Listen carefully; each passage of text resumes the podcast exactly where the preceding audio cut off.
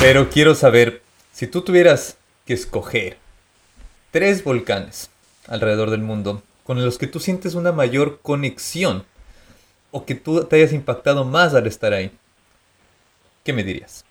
Cotopaxi, en primer lugar. Yo amo ese volcán. Ese, es, es un volcán muy vivo, es bonito. Tú puedes... eh, Es hermoso. lo puedes entender es, que es hermoso. realmente un taita, un padre. Cada volcán tiene, yo lo que yo, yo entendí, lo que yo he descubierto es que cada volcán es como un ser humano, pero realmente el Cotopaxi es un volcán muy, muy vivo. Segundo lugar, yo escogería Stromboli, Idu. Stromboli. Ese también es una isla que cuando estás ahí sientes que se mueve y te cargas. Es como que fueras eh, un iPhone, Wow. ¿me entiendes? you charge yourself, te cargas, ¿me entiendes? Eh, Stromboli eh, me gustó demasiado. A mí me, ¿Cuál el, ter- el ter- tercero, mira, Tungurahua es especial, es bonito, pero yo creo que cogería Mount Pectu. Perfecto.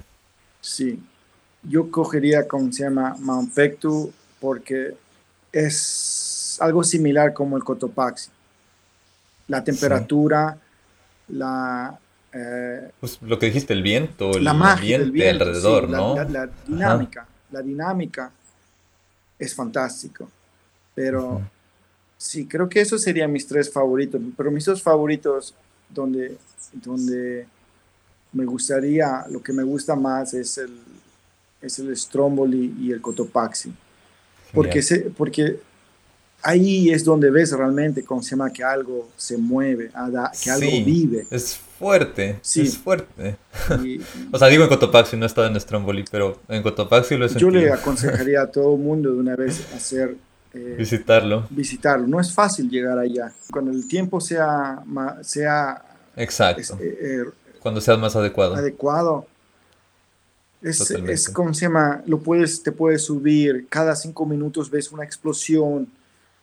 Eh, es algo, es algo un ser humano, es algo que vivo, es que es muy vivo, ¿me entiendes?